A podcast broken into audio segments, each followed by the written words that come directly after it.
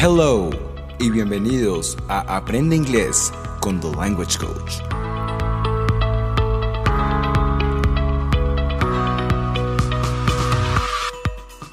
Un espacio para aquellos que quieren mejorar su inglés, mejorar su gramática, su pronunciación, vocabulario, expresiones idiomáticas, phrasal verbs, you name it.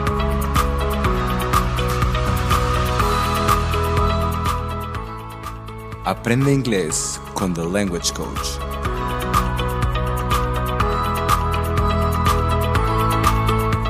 En el capítulo de hoy, charlas con Erin, nivel 2.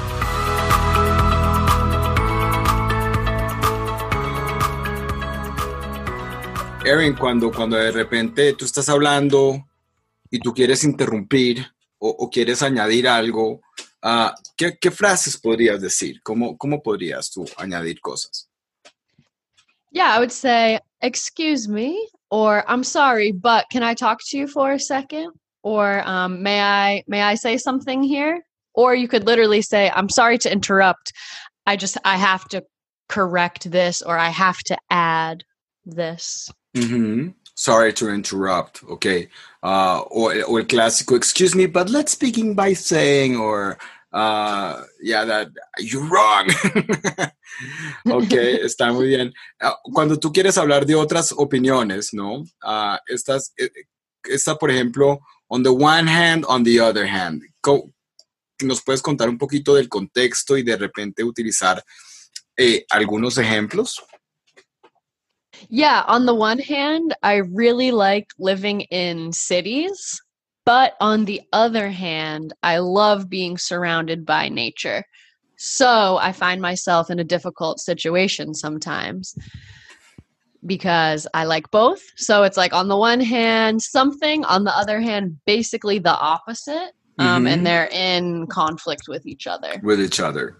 Okay. Yeah. Uh, there is an expression that says, well, opinion among five year olds is that this teacher is not the best one. Um, do you use that one uh, often? Uh, um, not exactly like that. I guess I would say like um, popular opinion.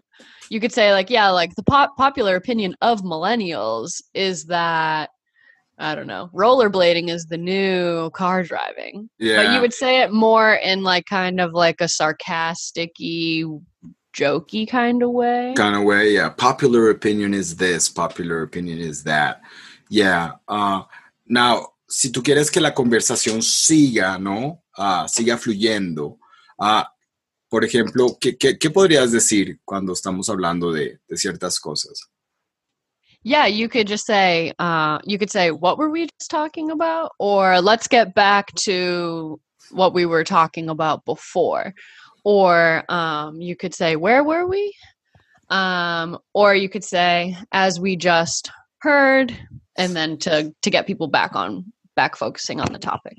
Okay, yeah, as we just heard, yeah. Or let's get yeah, let's get back to that. I really like. Uh, um, see, Esa, esa es una de las, de las clásicas para, o una que, que, que, digamos, si tú estás aprendiendo inglés hasta ahora, pero como que quieres que la, que la conversación continúe, siempre puedes decir, really, oh yeah. A veces eh, yo lo hago con otros idiomas que medio estoy empezando a entender, pero, pero sé lo suficiente como para que la conversación siga, porque a veces cuando tú estás aprendiendo un idioma, eh, eh, tiendes a querer como, como ya ser avanzado y, y, en realidad pues eso no es verdad. Tú, tú todavía te... Pero la única manera de progresar es tener conversaciones como si ya fueras avanzado y sin que la otra persona se dé cuenta de que de pronto no estás entendiendo nada. Entonces, eh, sí, ¿no? Como que, yeah,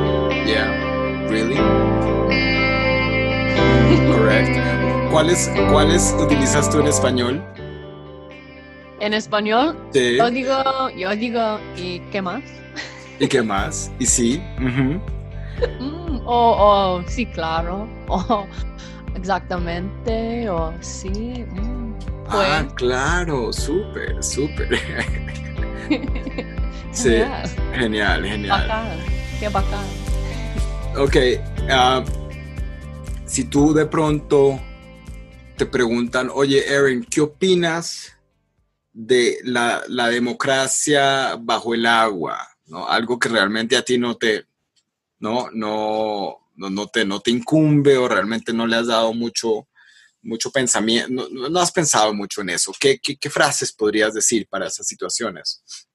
Yeah, you could say, um, you know, I don't have an opinion on that topic because I don't know enough about it. Or I've never really thought about that before. I don't think I have a, mm-hmm. an informed opinion that I could share right now. Or you could say, I don't I don't have a strong opinion or I don't have strong feelings either way.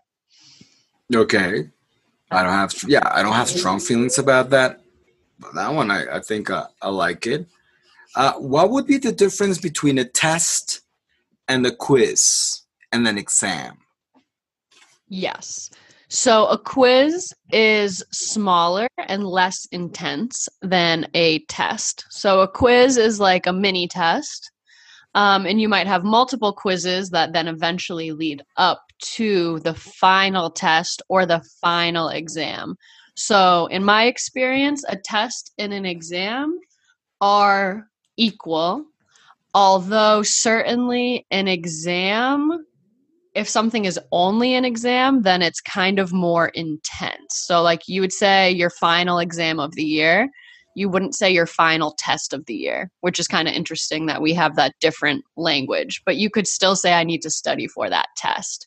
So a test and an exam are are the same. I think the main difference is just when you go to college, you just refer to all your tests as exams, which makes it a little fancier. But okay, really but it's at the end of the day, it's just a test.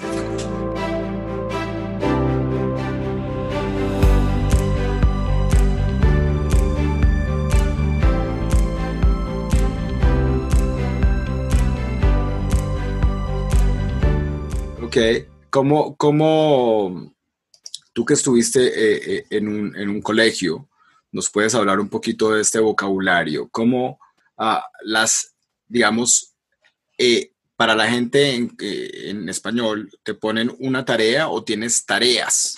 Es decir, pero en inglés, homework, it's always homework. There, there's no such thing as, oh, I have many homeworks.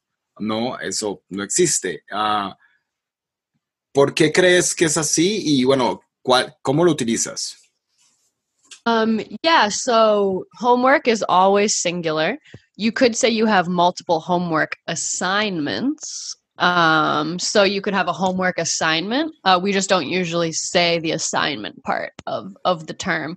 When mm-hmm. I was a teacher, when I had classes, I never gave homework personally. Oh. Um, I was supposed to give homework but I don't believe in homework. Um, I think it depends on your subject. Like math, I think it's really important to practice math. Uh, I was a social studies teacher, so I told my students when you're out there in the world, I just want you to observe and just bring your observations and your experiences to the classroom. And as long as you're participating during the time we have together, then you should be able to be a kid outside of class and you don't have to have homework with mm-hmm. me, which also gets you brownie points with the kids, I guess. But really, I just really what what happens is they get so much homework. The students they really do get so much, um, and they get really overwhelmed by it. So I figured, as a social studies teacher, I could um, give them a give them a little break as long as they finish the classwork. Okay. They have no homework. But if they didn't finish the classwork, yeah, then you take that home and you finish it for homework. So there was that gives them pressure to do it in class too, which helps. All right. So you you were cutting the student the students some slack there. That's nice. That's nice.